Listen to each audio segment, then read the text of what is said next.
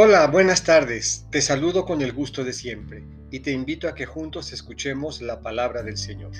Hoy, miércoles 23 de febrero, escucharemos nuevamente al evangelista Marcos en el capítulo 9, versículos 38 a 40. Del Evangelio según San Marcos.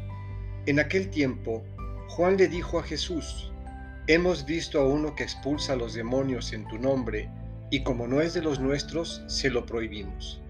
Pero Jesús les respondió, no se lo prohíban, porque no hay ninguno que haga milagros en mi nombre que luego sea capaz de hablar mal de mí. Todo aquel que no está contra nosotros está a nuestro favor. Esta es palabra del Señor. Meditemos. Expulsar a los demonios en tu nombre. Todo lo que hagamos de buena voluntad por el reino será bien recibido y agradecido con generosidad.